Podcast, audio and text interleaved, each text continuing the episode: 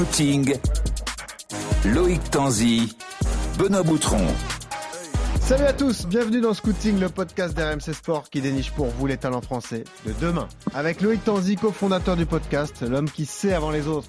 Salut Loïc. Salut à tous. Comment ça va? Ça va, super bien. Mathieu Bodmer, l'œil de la Dream Team RMC Sport, l'homme qui voit avant les autres. Salut Ça Mathieu. Ça va Ça va et toi? Ça va, ça va. Attention.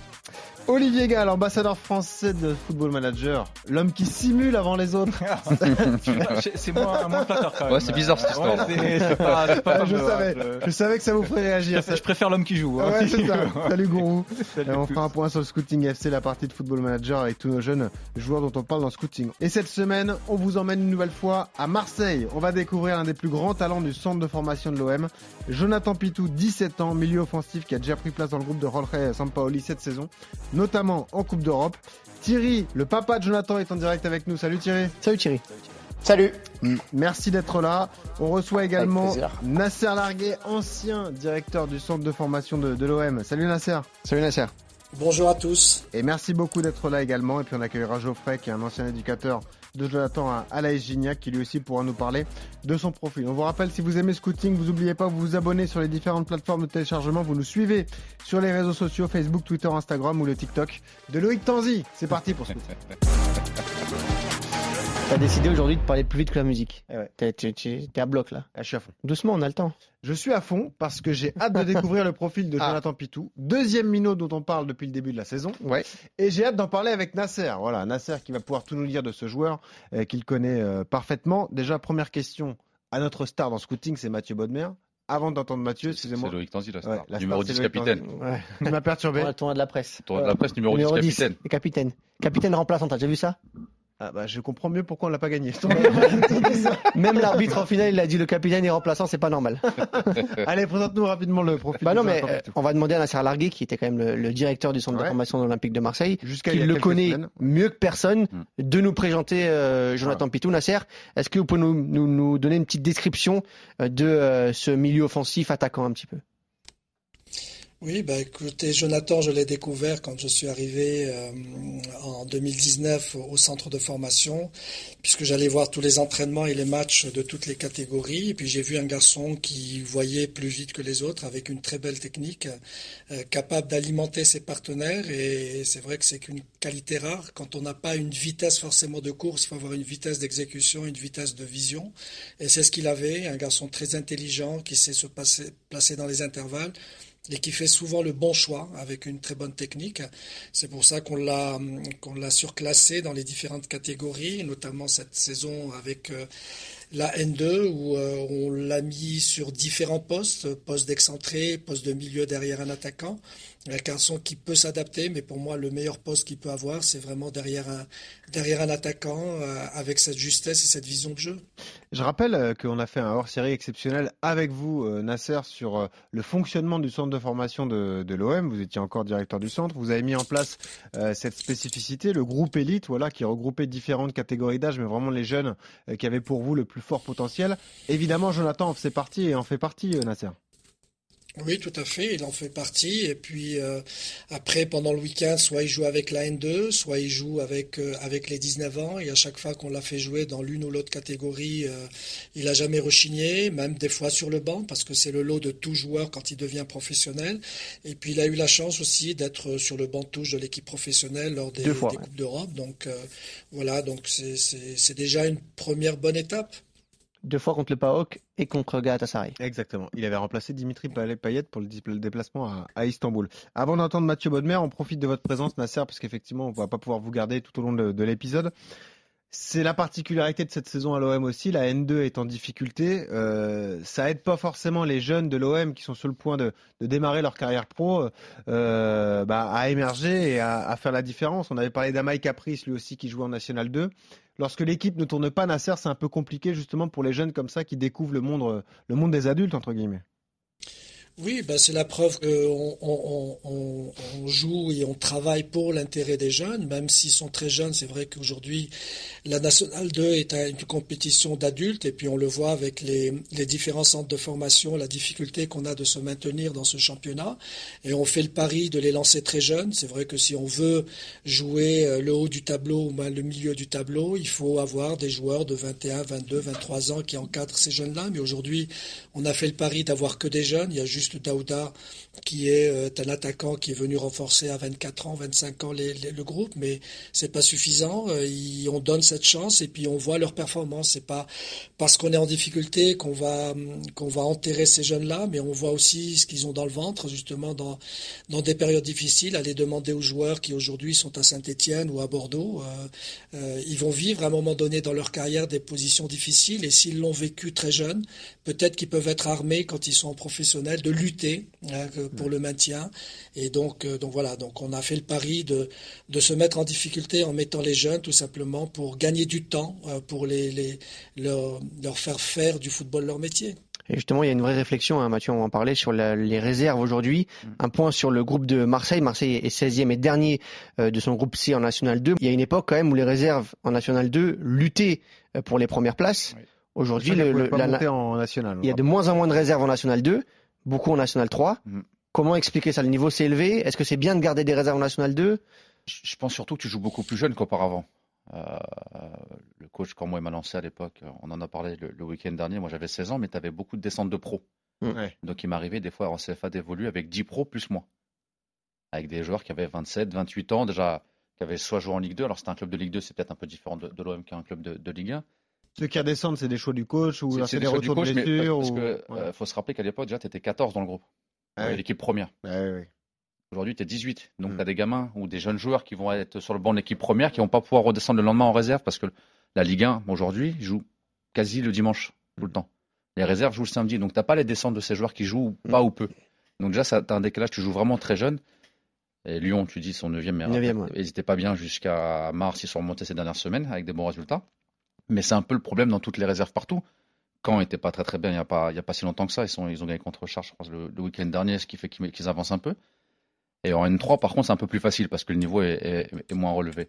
Mais je pense surtout c'est dû à, aux effectifs pro, le banc de touche qui est devenu beaucoup plus large. Ouais. Et tu as des joueurs qui descendent plus en réserve.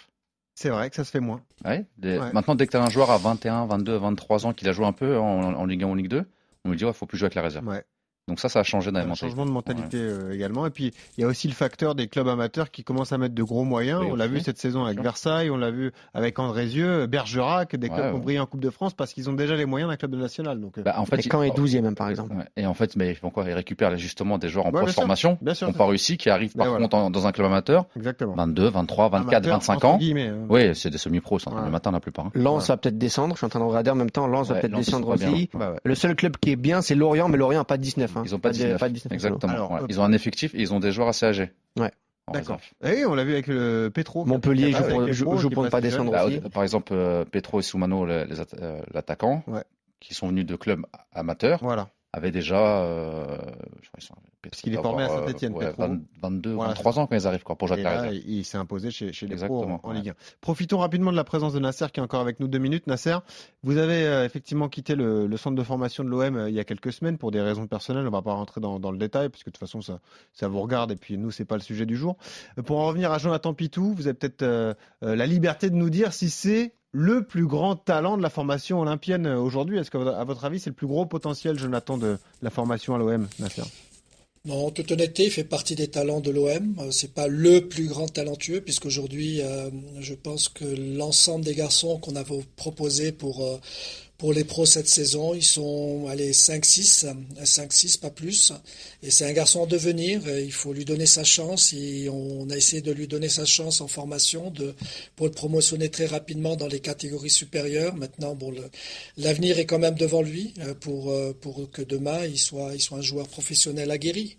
Et une dernière question, Nasser, avant de, de vous laisser filer. Est-ce que le club lui avait proposé un contrat pro avant que vous partiez? Mais écoutez, euh, je vous cache pas que les contrats pro comme les ANS, c'est quelque chose qui me qui m'irrisse un petit peu le- les poils parce qu'on est on va trop trop vite en besogne. hein. Les ANS aujourd'hui à partir de 12 ans commencent à parler beaucoup d'argent et je sais Mhm. qu'on est en train de perdre beaucoup de joueurs. Et les les premiers contrats pro aussi. euh, On, on rappelle fait qu'il est aspirant là, jusqu'en fin de saison. hein. Il est aspirant. Il, il manque un contrat entre les deux. Voilà, moi par, par l'expérience que j'ai eue sur les deux, an- les deux premières années, je pense qu'on a été trop vite en besogne en proposant des contrats pro à des joueurs qui aujourd'hui malheureusement ont disparu de la circulation. Et aujourd'hui, il faut prendre, il faut prendre le temps avec ces jeunes-là. Et je vous cache pas, bon, j'assume ma responsabilité, c'est que tous les jeunes joueurs avec l'expérience que j'ai eue, c'est de dire il faut aller sur un contrat stagiaire avec une possibilité très rapidement dès qu'ils sont euh, définitivement adoptés par le groupe professionnel, transformer leur contrat stagiaire en contrat professionnel. Et une question juste technique. Est-ce que avec un contrat stagiaire, il n'y a pas un plafond salarial qui peut poser problème justement pour certains joueurs, pas, a- dans le cas là, mais un- Non, non. il n'y a pas de Non, plafond, c'est-à-dire on peut avoir pas un les- contrat non, stagiaire non, avec les- euh, la salaire contrat pro. Non, quoi. t'as un minimum, mais t'as pas Non, de non, maximum. dans les, dans les contrats, il y a des minimums, il y a des minimums, mais pas, mais pas de maxi. Euh, C'est une discussion. On peut très bien avoir un joueur stagiaire qui est sur un salaire d'un, contrat de premier contrat pro. C'est pas un problème. Après, l'aspect économique n'est pas, n'est pas un danger. Moi, le danger que je trouve, c'est quand on donne prématurément un contrat professionnel à un joueur, c'est de se sentir Eh déjà oui. avoir fini sa formation. C'est ça qui, m'inquiète le Il y a le plus. côté Donc psychologique. voilà. Donc ça, c'est, Ouais, ouais. c'est, c'est un- Et quand il a un contrat pro, il ne veut qu'une seule chose, c'est jouer avec les pros. Ouais, Mais peut-être qu'il a encore six mois, un an, un an et demi pour parfaire ses, ses- ses- ses capacités pour pouvoir affronter le, le monde pro. Quand on voit déjà les difficultés que l'on a de jouer contre des adultes en réserve, c'est encore deux fois plus dur. Et puis je peux en parler en connaissance de cause parce que j'ai eu la chance aussi de faire ma propre formation avec l'équipe professionnelle la saison dernière. Le gap qu'il y a entre la formation et l'équipe professionnelle, il est énorme. C'est sûr. Quand on vous disait que c'était un cador, évidemment, Nasser. Euh, on a Et Mathieu juste- Bodmer qui a la hype, évidemment. Vous nous réclamez toutes les semaines dans le scouting, mais le mentor de Mathieu, c'est Nasser, donc vous comprenez mieux, effectivement. Un des mentors, c'est vrai. Merci Nasser d'avoir été Et- avec et- nous. et- mais- merci. Et puis, euh, vous dire aussi que des garçons comme Mathieu m'ont construit dans ma carrière. Donc voilà. Ah, c'est toujours un plaisir de répondre positivement. Très gentil. Bon, bah c'est gentil. Merci Nasser. Bon, bah, on vous dit à bientôt. Ok. alors. À bientôt. Et, À bientôt. et- et- et je souhaite beaucoup, beaucoup de bonnes choses au, au- petit Jonathan. hein. Et ça marche. Et ben on va parler avec son papa dans un instant. Merci Nasser et euh, bonne continuation. Justement, le papa de Jonathan est en direct avec nous, c'est Thierry. Thierry, on vous retrouve. C'était un peu particulier aujourd'hui parce que euh, Nasser Larguette euh, tenait à être avec nous, mais forcément, euh, il était pris par des, des obligations, donc on a démarré par lui. Reprenons l'histoire depuis le début, Thierry. Démarrons l'histoire familiale. Euh, vraie famille de Marseillais, la famille Pitou, Thierry. hein. Alors, vraie famille de, de Marseillais, puisqu'on habitait dans le coin de, de, de l'Estac. hein. donc, euh, oui, mais avec des origines quand même. euh, alors, si vous avez regardé, qui viennent de la Réunion. Donc, euh, ça, ça ne nous a jamais quittés. Voilà, D'accord. donc, oui, implanté depuis toujours à Marseille, mais avec, avec le cœur sur une île qu'on connaît, qu'on connaît bien. Ouais. Donc, euh, fan de Dimitri Payet, j'imagine, la famille Pitou. Ouais, qui n'est pas fan, hein, on l'a encore montré cette année. donc, euh, Ah oui, évidemment. on parle de grands joueurs, là. Est-ce que Jonathan a des frères et sœurs? Oui, oui, oui. euh, il a, il a, il y a, on a un autre garçon, Clément, un passionné de football aussi. Ouais. C'est rigolo parce que on a, on a d'un côté le passionné qui va regarder tous les matchs, décortiquer, qui sait tout. Ça, c'est Clément. Et puis on a Jonathan qui lui euh, ne passe pas du tout de temps dans sa télé. Euh, Lui, son, voilà, son dada, c'est le ballon. C'est-à-dire qu'il faut que ça colle au pied, il faut qu'il joue, il faut qu'il soit acteur. Qui est le plus grand? veut. Jonathan. Euh, ils ont deux ans d'écart. Clément, a- Clément a 15 ans, donc ils ont deux ans et quelques mois d'écart. Euh, vous étiez footballeur, vous aussi, Thierry?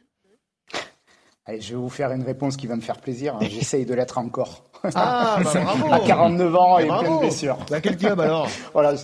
Non, non, c'est juste pour, pour jouer euh, Pour comme les ça, amis, avec les avec les- collègues, les euh, amis, ouais, d'accord. avec un club local. euh, voilà. Mais, Bon. mais c'est difficile. Mais oui, la passion du football, elle est là. C'est ça qui- qu'il faut retenir. Alors, début à 6 ans à Biversport, hein, c'est bien ça, Biversport, club de, Oui. de Marseille, c'est ça? C'est là où on, c'est, c'est une commune entre, entre Aix et, et Marseille. C'est là où on habite d'ailleurs, hein, puisqu'on est toujours, on est toujours à Biver, euh, Jonathan. D'accord. Euh, Ici, il a commencé dans ce club local et, et ça euh, jusqu'à jusqu'à euh, U10 pendant 4 ans. Donc, il démarre à, à 6 ans. Euh, Ouais. La même question qu'on pose à tous les, les parents de nos talents, mais est-ce que les qualités sautent aux yeux déjà, Thierry? Ah ben c'était un amoureux du football et un amoureux du beau football en fait. Parce que déjà, en fait, lui, ce qui l'anime, c'est c'est ça, c'est ce collectif, c'est arriver à construire le football pour, euh, bah, pour l'essence de ce qu'est euh, cette passion-là, c'est-à-dire à, à amener à jouer ensemble. Euh, mais tout de suite, on a vu que voilà, le ballon et lui ne faisaient qu'un. Et, il voulait embarquer ses collègues. Nasser le disait tout à l'heure. hein. Le but, c'est qu'il c'est qu'il essaye de faire vivre le ballon et le collectif. Et déjà très tôt, euh, il fallait qu'il touche 40-50 ballons par match. Déjà à ce poste-là, donc. Il était Ouais. déjà offensif. Oui, alors après sur des demi-terrains, euh, c'était c'était encore différent, mais il était plus en neuf ou, ou en milieu offensif. Mais oui, il a toujours été et ça reste son registre. Certains euh, disaient même que, euh, disent même que c'est un meneur de jeu à l'ancienne. Bon voilà, ça vous donne Ouais. un peu le profil du joueur. C'est ça. Allons-y Mathieu, c'est un joueur que tu connais, on en parlait Oui. justement avant d'entrer dans le studio, un profil que tu apprécies forcément sûr, parce que les qualités techniques ça te parle. Bien sûr, bien sûr, je le suis depuis euh, deux ans et demi presque, j'ai envie de dire. On l'a vu jouer avec les équipes de France très régulièrement. Euh, je l'ai vu jouer à gauche, euh, meneur de jeu, même je je suis d'accord euh, comme le coach Nasser. Je pense qu'il est vraiment, pour moi, plus performant derrière un attaquant. Fait très bien jouer ses partenaires, il a une super patte. Il a un pied vraiment très très bon. Un bon volume de jeu. Voilà. Après, je- moi personnellement, l'ayant vu depuis quelques mois. Voire quelques années même, je pensais qu'il serait euh, un peu plus présent déjà dans les fictifs professionnels sur les feuilles de match un peu plus régulièrement. Maintenant, ça reste l'OM. Euh, il y a un niveau Ouais. d'exigence qui est, qui, est, qui est très très haut, les Coupes d'Europe, etc. L'OM ça reste particulier. hein. Ça- oui, mais on l'a on l'a déjà dit plein de fois, hein, Mm. comme le PSG, etc. C'est difficile pour, un, pour un, un jeune garçon, donc il y a de Mm. l'apprentissage à faire et de la patience. Mais il a déjà beaucoup de qualité. Ouais, bah ça confirme un peu tout ce qu'on tout ce qu'on pensait. Des qualités évidentes dès le début, des 6 ans à 10 ans. Pourquoi vous décidez justement d'aller à, à Gignac, club qui sera ensuite euh, euh, englobé dans une entente Marignane-Gignac euh, Thi- Thierry, c'est que euh, le club de Biver était devenu trop petit pour lui, j'imagine? Non, pas du tout, pas Non du tout, parce qu'il s'épanouissait pleinement. Euh, il était avec ses collègues, il se faisait les matchs tous les week-ends, les entraînements, ça rigolait, ça jouait au foot, ça respirait euh, le bonheur. Et puis l'anecdote, c'est que bah, à l'époque, il y avait encore les téléphones fixes à la maison qui sonnaient. hein. Je crois que c'est plus rare maintenant, mais un soir, il m'amène le téléphone. Je, je crois d'ailleurs que c'est lui qui m'amène le téléphone. Il me dit, papa, tiens, euh, parce que je- à cet âge-là, ils sont encore petits. Il me dit, papa, il y a un monsieur du football pour toi. un monsieur du football pour moi. D'accord, carrière ok. reprend. Ouais. Donc je, je- je reprends l'appel et puis, euh, et puis là, euh, c'est un entraîneur de, de Gignac qui se présente et, et tout de suite il me dit, euh, Monsieur Pitou, je suis désolé euh, de, de le faire de cette manière-là, mais je n'ai trouvé que ce moyen pour arriver à prendre contact avec vous. Euh, voilà. Donc excusez-moi. Ses premières paroles, c'était bon. Je je comprenais pas trop. Nous, on était dans notre monde. Et donc là, il m'explique que euh, voilà, quelques semaines, mois avant, ils avaient joué en coupe contre Gignac et que ben voilà, Jonathan avait tapé dans l'œil voilà des, des sélectionneurs, qu'ils aimaient bien le profil. Et, euh, et du coup, il nous dit, euh, voilà, il nous explique ce qu'il ce voudrait faire, et donc, bien entendu, le, le ramener à Gignac. Et là, bon, nous, on était loin de tout ça, et puis surtout, euh, bon, c'est peut-être pas la région, mais bon, Gignac, euh, sur, euh, pour aller jusqu'à Biver, c'est euh, ouais, facile à trois quarts d'heure. Ah Il oui. faut gérer les entraînements, etc., etc., enfin, une demi-heure, trois quarts d'heure. Euh, donc, euh, j'ai dit, écoutez, euh, bah, on est euh, forcément, lorsqu'on s'intéresse à, à notre fils, c'est- valorisant. Ceci étant, après, euh, dans la logistique, etc. Et puis, très rapidement, il nous a dit non, mais euh, vous m'avez pas compris. Je, je- on vient, on s'occupe de tout. On vient le chercher, on le ramène, euh, les entraînements, les machins, etc. Bon, on s'est posé. Et puis, la- l'aventure gignacaise a commencé comme ça. Voilà, Incroyable. voilà comment ça s'est fait. Ouais, Organiser le déplacement et tout, euh, c'est beau. hein. Moi, j'avais voilà. rarement mais, mais, ça. mais alors, euh, faut pas trop faire le focus, ok, hein, le, le joueur, mais ça a été une aventure humaine. Non, non, bien sûr. Ouais. Et alors, bon, c'est dommage qu'il n'y ait pas eu euh, d'autres intervenants de, de la formation Mais on va entendre, on va entendre Geoffrey, un de ses formateurs, Ah hein, bah. dans un instant, effectivement. Ok. Et, et du coup, euh, au- au-delà de dire oui, ok, on est dans un process de, de repérage, de recrutement, il y a eu une superbe aventure humaine. Et c'est aussi un petit peu ce qui caractérise Jonathan, parce que c'est souvent, il a eu ces relations-là avec ses entraîneurs, des relations un peu en aparté. Et je pense aussi c'est ce qui fait de lui ben, ce qu'il est, c'est-à-dire quelqu'un euh, voilà, qui est à la fois très ouvert, mais aussi qui est toujours dans cette recherche de communication et de performance. Et ça, dès le départ, avec les coachs, il y a toujours eu cette maille qui s'est créée. Et voilà, et c'est à Gignac, ça a commencé comme ça. L'aspect euh, leader dont on parle souvent dans, dans les épisodes de, de scouting, ce qui fait la différence Mm. au, au plus haut niveau. Et justement, donc, on, on a pu s'entretenir avec euh, Geoffrey, l'un de ses formateurs à, à Gignac et à Marignane euh, Gignac, euh, avant le début de, de l'enregistrement de ce podcast. Et il va nous parler justement de l'arrivée de Jonathan à Gignac. Comment ça s'est passé? Jonathan Pitou est arrivé au club euh, par le fait qu'un entraîneur d'une autre catégorie euh, a eu un coup de cœur pour ce garçon-là lors d'un match euh, entre son ancien club du nom de Biver et Gignac, club où il va signer dans le groupe U13 euh, dont j'avais la responsabilité. Jonathan était U12. Nous l'avons surclassé en U13. Il a fait une saison remarquable, tant dans son attitude, sa joie de vivre, son état d'esprit. Il s'est intégré très rapidement. Voilà, Geoffrey qui nous parlait également des, qualités forcément de, Jonathan. On en a parlé avec, avec Thierry, son papa, un, un, meneur de jeu, un numéro 10, qualité technique. Mais comment lui l'a perçu justement à l'époque? Un physique en deçà de certains coéquipiers, bien évidemment, car plus jeune. Mais il compensait par sa technique, euh, sa vivacité, son engagement. Un profil offensif, euh, percutant, adroit devant les cages, faisant des dribbles euh, assez incroyables. Voilà les qualités du coup de, Jonathan. Parlons du moment, euh, Thierry, du moment où, vous êtes démarché euh, par d'autres clubs que, Gignac ou que Marignane Gignac. Parlons des premiers contacts avec l'OM. Comment ça s'est passé? Est-ce que plusieurs clubs étaient sur le dossier Pitou? Et comment vous avez effectué votre choix alors, Thierry? Alors, euh, oui, effectivement. Euh, bah, en fait, quand on n'est pas du, du, milieu, alors moi, je, on était tous passionnés de football, mais rentrer dans ce système, euh, et vous le savez, voilà, aujourd'hui, c'est de plus en plus jeune qu'on vient recruter. ça surprend au départ parce que ce sont des démarches, alors qui sont valorisantes, parce qu'effectivement, c'est le gamin qui est au centre de tout. Mais c'est vrai que ça arrive, et pour Jonathan, ça a commencé relativement tôt, à 11 ans, 12 ans. Euh, et, figurez-vous que la première des démarches, elle venait de l'Olympique de Marseille. Euh, C'était la dernière année où il était Gignac et on nous proposait qu'il vienne déjà euh, au centre.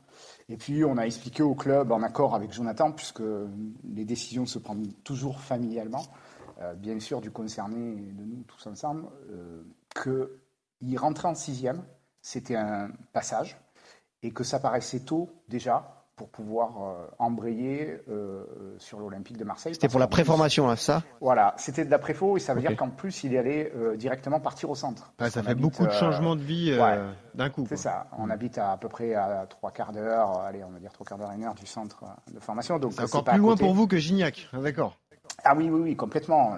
on en reparlera peut-être, c'est vrai, dans la partie logistique et, et ce qu'il a fait de ces cinq ans à l'OM, mais c'est vrai que c'est, voilà, c'était contraignant. Donc on a pris le choix et la décision ensemble de dire, écoutez, euh, bah, c'est, euh, c'était un honneur pour nous que l'OM puisse euh, nous proposer ça, mais que pour l'instant c'est trop tôt et que bien évidemment, ça ne veut pas dire qu'on ne sera pas fermé, mais on attend de voir les prémices.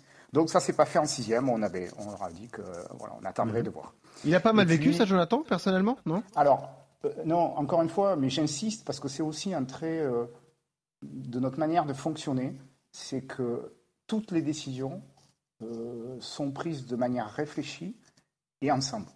Et, euh, et, ça, pour le coup, c'est ce qui a construit notre, euh, à la fois notre modèle familial, mais c'est aussi ce que, ce que construit Jonathan. C'est-à-dire qu'aujourd'hui, on est euh, vraiment dans l'échange sur des sujets. Après, lui s'occupe du terrain. Euh, moi et les personnes qui l'entourent, on s'occupe du reste. Mais quand il y a des vraies décisions de fond comme celle-ci, c'est toujours du partage, du partage à chaud, à froid, et puis après, on prend des décisions qu'on assume. Même sur le choix de l'agent, etc., ça s'est passé de la même façon? Oui, oui, oui, tout à fait. Donc du coup, on a, on, a, on a fait cette pause et il a fait sa sixième. Et puis euh, en cinquième, effectivement, pour répondre à votre question, euh, que, bah, il y avait, alors pour le faire simple, il y avait quatre propositions d'ANS, de, de club d'ANS. Ouais, je vais demander l'ANS justement. J'allais parler de l'ANS. Voilà. On, on, commence, on commence un peu euh, depuis quelques semaines à parler des, des ANS ici.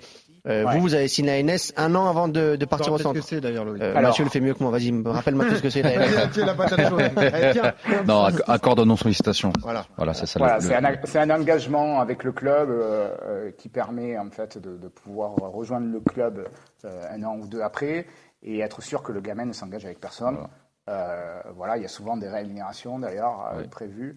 Et, et, en fait, moi, là, j'ai fait abstraction de tout. Et pour revenir sur votre question de décision, euh, l'OM aussi était revenu à la charge, sauf qu'à l'époque, à l'OM, on n'était que sur des conventions. C'est-à-dire que l'ANS ne se faisait pas. Donc, on avait le choix entre 3-4 clubs qui nous proposaient des ANS. on peut savoir qui? ouais, si vous voulez, hein, je vous le dis. C'est bien parce que c'est vous. Hein.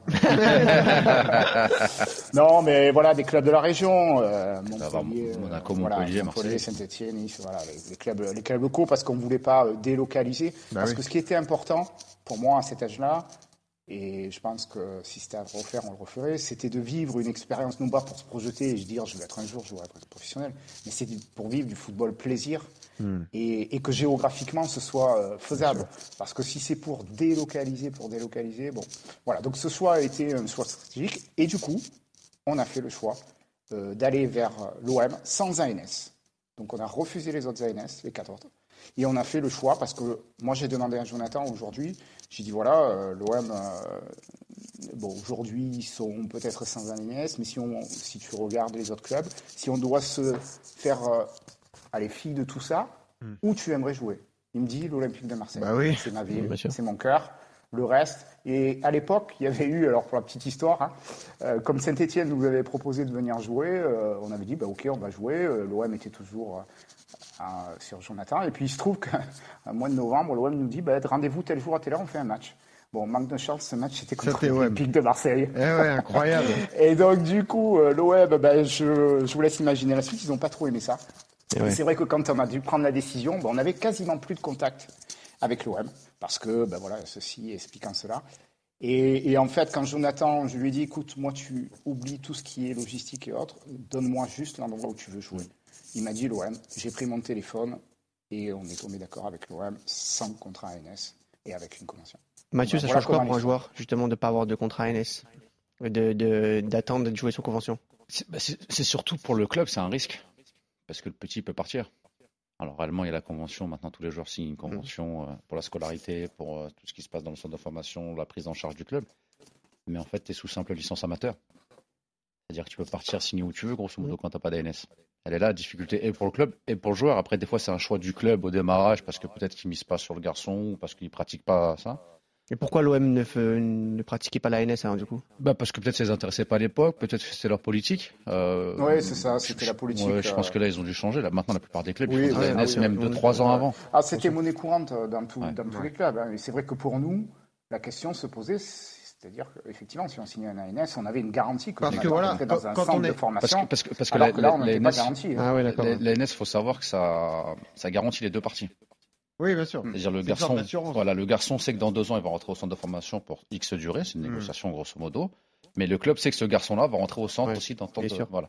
C'est une façon de rassurer les parents aussi, parce que c'est un choix important dans un âge euh, Bien sûr. qu'ils sortent de l'enfance et ils en fait, le euh, surtout, ça permet de se projeter avec le club. Alors c'est vrai que le choix était plutôt difficile puisque du coup, euh, bah, il est resté, il, avait même la possibilité d'aller au Krebs. Bon, finalement, il est resté en préfaux à l'OM et puis très rapidement. euh, Et voilà, ça, pour le crêpe, c'était un choix de, de l'OM ou de vous? De pas l'envoyer? C'était notre choix. C'était le vôtre, ok. Ouais.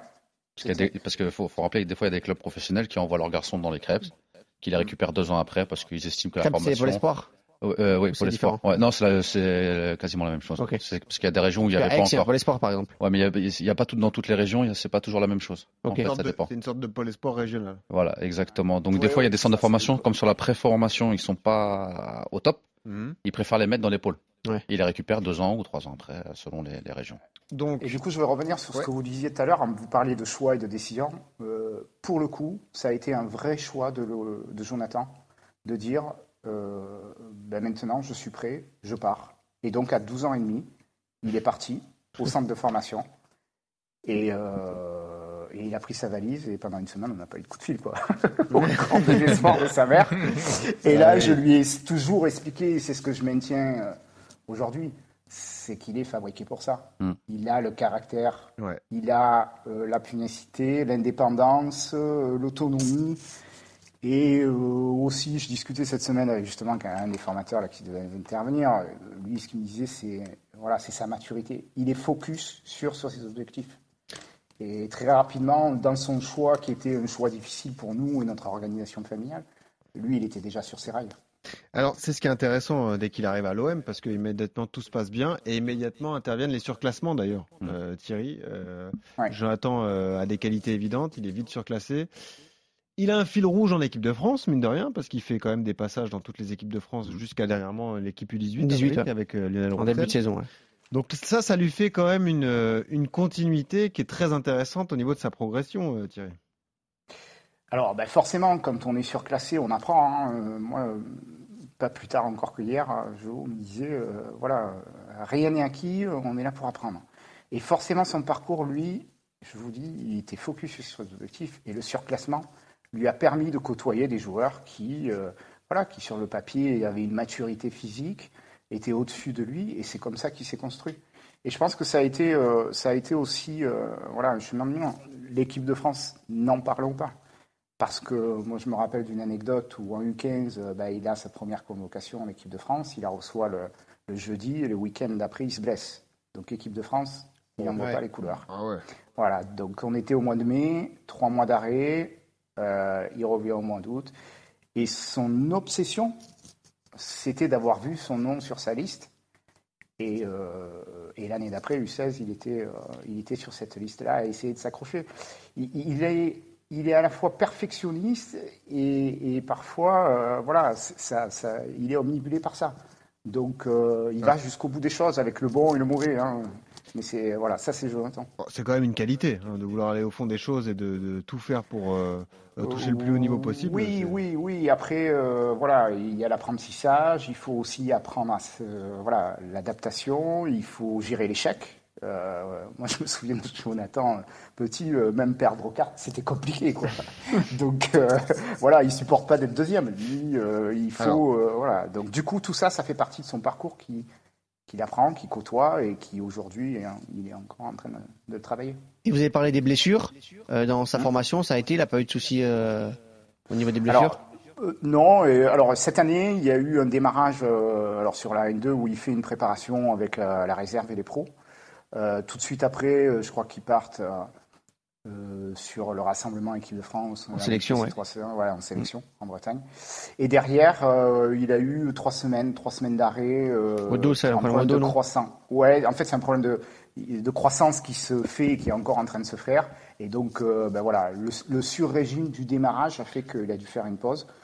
Après, euh, cette année a beaucoup servi pour ça, parce qu'en fait, on, on apprend, euh, quand on va vers des objectifs aussi élevés, à s'entourer. Et Jonathan, euh, sur cette année-là, Nasser disait euh, tout à l'heure que c'est une année qui n'est pas simple. Alors, je comprends ces mots, et moi, je- en même temps, je trouve que c'est une année très riche, Ouais. parce que jusqu'à présent, jusqu'à l'année dernière, on va dire que Jonathan, ben voilà, il avait plus ou moins ses facilités, il a réussi, il était dans, son, dans ce qu'il savait faire. Aujourd'hui, il a touché du doigt, en fait, euh, ce qu'il faut travailler pour passer euh, les étapes. Et ça, tant qu'on ne le touche pas du doigt, euh, c'est difficile de savoir si on peut rebondir. Et moi, j'ai vraiment vu, là, euh, cette saison, les deux parties, c'est-à-dire la première partie où il touche, où il encaisse, où il digère, où parfois il est un peu, il se bat, il comprend pas, etc. Et cette deuxième partie de saison, depuis le mois de janvier au février, où là, de lui-même, il met toute une organisation, encore plus, euh, sur l'hygiène de vie, sur le travail individuel supplémentaire, sur les, les OCO, enfin tout ce qu'on peut construire de, comme outil pour arriver à des objectifs. Donc je trouve que cette année, elle est dure, mais elle est un passage incontournable et, et c'est ce côté mental que moi que j'ai apprécié chez, chez lui. Thierry, chaque semaine, Mathieu valide l'entourage des, des joueurs. Bon, cette semaine, ça va encore quand même. On est bien. Thierry. On est bien. Non, mais C'est vrai qu'on jusqu'à maintenant quand même. tu, tu fais, les- tu fais exprès. Je te jure. C'est ce que t'allais dire. Demande, à Thierry. Non, non, on s'est mais même pas vrai. parlé avant, la- Non, avant, avant le. Non, mais moi j'attends l'épisode, on va tomber sur les mecs qu'on voit tous les week-ends, quoi. Ceux qui sont durs à gérer, Ah, c'est oui, oui. compliqué. Ah bah ça, Là, oui, toutes oui. les semaines, on a un discours depuis- de patience, on on a un discours. sont- qui ont très euh, posé. on a pris des décisions tous ensemble, c'est le garçon qui a décidé, c'est des discours que moi j'approuve, hein, vous l'entendez depuis le début. Même s'il y a eu des dossiers plus compliqués que d'autres. Hein. Rappelez-vous vraiment toute la saison de Ouais, il y en a des plus- des noms, Il mais... n'y en a pas eu beaucoup quand même. hein. plus compliqués, mais dans l'ensemble, eu des franchement, papas on a- des familles, ça a été quand même. Mhm. alors j'espère que les, les Le familles qui vont nous écouter vont s'inspirer de ces familles-là, qui respirent la sérénité, la patience, le Moi, travail. Thierry me rappelle le papa de Guillaume Rez Oui. de Toulouse. Oui, c'est vrai vous Ouais, ouais. Un petit peu. peu Il- t'a marqué. Ouais, c'est vrai. Mais je Chaque vous invite semaine, il d'ailleurs, parle, il en Thierry, parle. ouais. Je vous invite à écouter l'épisode sur Guillaume Rez, gardien de but du, du c'est bien. Parce que je trouve que le discours est. Mais c'est bien pour, je pense que c'est bien pour le joueur. Ouais. Voilà, de prendre des décisions en famille, de prendre ses décisions à lui, de faire ses choix à lui, parce que c'est sa carrière, parce que c'est son avenir. C'est lui qui tous les matins va se lever pour aller au centre de formation, c'est lui qui va être tout seul. Mais le papa, il a dit, il est prêt pour ça. C'est vrai. Donc faut le laisser choisir. Et voilà, bravo. J'ai deux questions pour vous encore, euh, Ouais. Thierry. La première, c'est euh, comment se passent les entraînements dans le groupe professionnel avec Sampaoli, qui est un entraîneur particulier? On a eu des échos effectivement des entraînements euh, à l'OM et, et de la frustration chez certains jeunes qui venaient Sparring seulement partner, pour faire un sparring partner. On en avait parlé dans le hors-série euh, sur l'OM avec Nasser euh, qui était avec nous au début d'épisode. Comment se passent les entraînements lorsque Jonathan a la chance d'y participer? Euh, alors, euh, moi, je vais vous dire, c'est un mordu des entraînements avec les pros. Alors, vous allez me dire, c'est normal. Euh, moi, je me dis, effectivement, il démarre le monde senior cette année. Je me dis parfois, effectivement, entre les sparring et le fait de courir toujours derrière des professionnels qui, qui ont dit niveau au-dessus, ça peut être.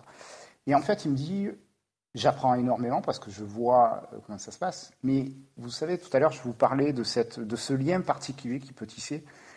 C'est euh, voilà, c'est celui qui est là et qui est là depuis un an avec euh, Sampaoli et il a des liens très particuliers. C'est le seul joueur aujourd'hui qui est arrivé à être constant et à faire deux, trois entraînements par semaine alors qu'il n'a pas de contrat pro.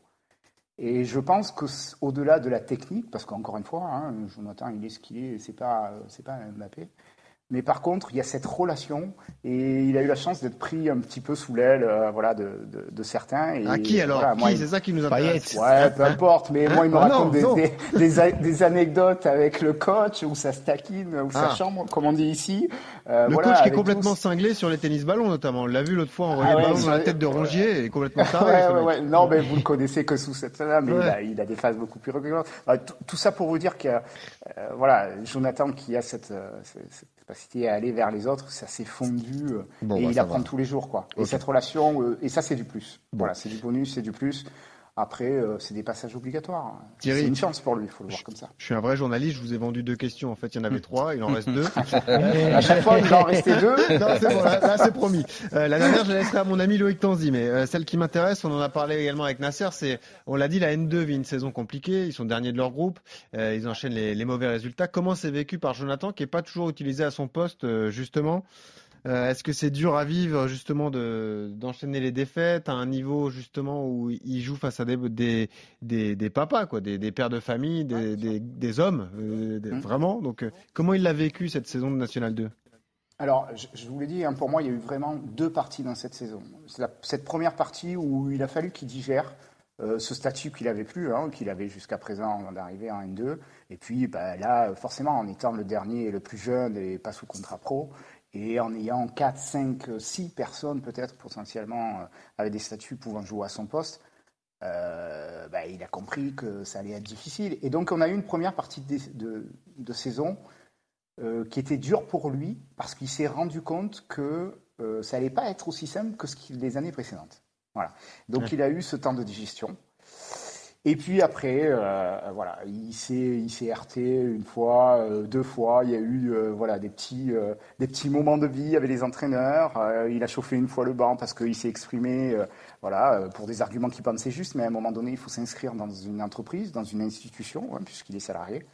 Et, et il a vite compris que, bah, avec nos discours aussi, qu'à un moment donné, c'est quels moyens je mets moi à ma disposition pour arriver à mon objectif. Hmm. Et donc c'est ce que je vous disais tout à l'heure, c'est que du coup à partir de janvier et février, euh, euh, il, a, il, il a mis en œuvre d'autres choses. C'était plus le même Jonathan. Et donc cette frustration là, euh, il s'en est servi pour apprendre. C'est-à-dire qu'aujourd'hui effectivement, il fait une saison où 90% de son temps euh, pour un meneur de jeu, il n'a pas joué à son poste. Donc Mmh, oui, voilà. c'est frustrant. Oui, il est frustré. Par contre, il se dit que cette saison, il a travaillé des choses et il nous a. Moi, j'ai été surpris sur euh, voilà sur ces derniers mois parce que vous savez, vous avez beau connaître, vous avez beau dire c'est votre enfant ou vous l'avez vu depuis 5 ans, mais comment il va réagir dans des telles situations Bien sûr. Euh, Surtout quand on est passionné, hein, que ce soit du foot ou d'autres choses. Donc, du coup, je l'ai vu rebondir et je l'ai vu construire ce mental-là. Et c'est pour ça que tout à l'heure, je le disais, c'est une année hyper intéressante parce que sinon, il n'aurait pas pu actionner ces leviers-là qui sont euh, essentiels à haut niveau. Bon, Thierry, en fait, il me reste trois questions. Non, non. Non, non, Il en elle est reste là. qu'une. Euh. Nasser, il a bien fait de partir. Ouais, c'est clair. Ah oui, il est quoi. Et Je voilà. connais, il est déjà venu. C'est ça. Vas-y, vas-y. Non, Thierry, c'est la, c'est la dernière question, mais c'est sur, sur son avenir. On en a parlé un petit peu avec euh, Nasser. Il est en fin de contrat aspirant. Euh, Jonathan, est-ce que vous pouvez nous dire un petit peu où ça en est Euh, La fin du contrat, on est le 11 mai quand on enregistre ce, ce podcast. Euh, il est en fin de contrat dans, dans un peu moins de deux mois maintenant. Euh, oui, oui, tout à fait. Bah, écoutez, euh, je vous l'ai dit, vous avez vu dans quel contexte euh, il, il évolue et comment il se projette. La priorité pour Jonathan l'année prochaine, alors déjà avant l'année prochaine, c'est de cocher toutes les cases. Donc je pars notamment du bac parce qu'il continue ses études, il Bien fait sûr. une terminale générale. Donc voilà, il y a une grosse charge de travail cette année. Donc de cocher tous ces points qui permettra de se concentrer à 100% sur son objectif. Et pour répondre à votre question, c'est de trouver, euh, et c'est pour ça qu'on étudie en ce moment, un projet sportif dans lequel il va jouer, parce que pour lui, et lui-même le dit, il me dit, moi, la priorité, j'ai 17 ans, je veux jouer au ballon. Et je veux jouer autant que faire possible. Après, on est là pour dépanner un collectif, pas de souci, mais à mon poste, pour pouvoir me prouver et prouver euh, ce que je sais faire, et puis sur ce que j'ai à améliorer, pouvoir le travailler. Donc ce sera vraiment ce projet sportif-là qui fera la différence euh, pour, euh, pour l'année prochaine. Pour bien comprendre, ça veut dire plus à l'Olympique de Marseille? Je sais pas. Donc il y a une chance qu'il soit à l'OM la saison prochaine encore, rien n'est terminé. Je- oh, alors aujourd'hui, je peux rien vous dire forcément, mais ce qu'il faut retenir, peu importe le nom, euh, vous savez que les histoires, elles s'écrivent avec différentes expériences, différents Bien sûr. parcours. Euh, L'important, c'est de savoir où il veut aller, où on veut aller et quels moyens il y met. Et encore une fois, euh, je vous l'avais dit, nos décisions elles se prennent euh, toujours de manière posée, réfléchie. On ne sait pas si ce sera la bonne, mais en tout cas, ce sera sûr, ce sera une décision qui sera réfléchie. Et voilà, la patience. Euh, Lui, il me dit, je suis jeune, j'ai 17 ans, il faut que je continue à apprendre. Et il sera prêt à saisir toutes les opportunités. Mais voilà, on va le faire dans la sérénité, sans oublier l'objectif final qui est le plus important. Et petite info, il n'y aura pas beaucoup de contrats pro chez les 2004 euh, du côté de, de l'Olympique de Marseille. Euh, On l'a fait avec Mike Caprice qui était déjà pro Mm. euh, ici en, dans, dans Scouting. Et on n'aura pas beaucoup d'autres. Peut-être Jonathan qui va peut-être signer avant le, avant le 30 juin. Mm. Mais il n'y en, aura pas- il n'y en aura pas beaucoup. Thierry, il n'y a plus de questions, c'est bon. il nous reste à vous remercier en tout cas. Merci beaucoup d'avoir été Bah, avec nous. euh, d'avoir détaillé le profil de, de votre fils, Jonathan Pitou, donc jeune meneur de jeu talentueux de l'Olympique de Marseille. Et euh, bah, écoutez, on vous dit à bientôt. Dès qu'il y a une info hein, sur le, euh, la prolongation à l'OM ou le changement de club, vous n'hésitez pas. Un petit texto à Loïc Ouais. Tanzi, comme ça nous, nous, on Oui, c'est bon, je crois qu'ils ont les WhatsApp, là, Loïc, Ah, bah, ça, ça fonctionne. Ah, C'est bon, bon, manque plus que vous, Mathieu. Merci Je peux beaucoup vous Thierry. lâcher Thierry. Ah, Allez, merci. Merci. Merci beaucoup Thierry. tous. Thierry. Merci, Bonne journée à vous. Vous Et tout de suite, on entre dans le monde de Gour. Dans le monde de Gourou. Il est là, Olivier Gall. Eh oui, l'homme qui simule, on vous l'a dit en début d'émission. pas mal ça. D'ailleurs, euh, comme, comme on a un peu euh, bouleversé le protocole aujourd'hui, puisqu'on a accueilli euh, Nasser tout de suite, on n'a pas encore donné ses notes dans Football Manager, Jonathan Pitou. Est-ce Oui. qu'il est dans votre jeu? Alors, il est, il est dans le jeu, oui. Il est d'ailleurs euh, très bon au club. Euh, je suis assez content de, de ce que j'ai vu dans notre base de données parce que ça reprend les, les points qu'avait annoncé euh, Nasser. Donc en termes de position, euh, il est bien sûr noté en naturel, donc à 20 sur 20 en, en milieu offensif centre. Oh. Mais il a aussi de légères aptitudes en, en buteur où il a 12 sur 20 et en, euh, en 8 en milieu central où il a 13 sur 20. Ça, c'est l'avenir des au, numéros au 10. début du jeu, non? Oui, oui, c'est c'est dès le, dès le Il a départ. 20 sur 20 au début du jeu. Non, il a 20 sur 20 en tant que Non, mais position de meneur de jeu. C'est pour savoir quelle est Ah sa oui, position d'accord, dans le meilleur jeu. poste, je me dis, vraiment, c'est euh, là. Ok, d'accord. Voilà. Et pour, pour, ses, pour ses attributs, par contre, les, les trois attributs qui sortent du lot où il est noté à 12 dessus euh, sont la technique, la vision du jeu et euh, sa capacité de passe. Oh, c'est un Qui mini sont les-. Qui sont les trois points Ouais, qu'avait euh, est noté Nasser au début. Ouais, c'est vrai. Il est plus petit. Ouais. Euh, bon, bah, ça peut faire un très bon joueur. Alors, s'il est, C'est bien encadré bon par un très bon coach. 1,74 tu vois, normalement, exactement. Jonathan. Oui, il, a, il a du potentiel en plus pour euh, évoluer. Donc, euh, Alors, où en est le Scouting FC, Gourou? Donc nous en sommes. euh, El Shaddai a 35 ans, 4 ballons d'or, euh, Non. voilà, 6 Ligues des Champions. Non, non, toujours que deux ballons d'or. Nous, nous sommes en que. Nous sommes en, en janvier 2027, donc donc on a fait euh, toute la première moitié de la saison 2026-2027. Mathieu Bodmer a plus du tout de cheveux. 2027. Euh, je ne juge pas sur le physique euh, de, de mon comité.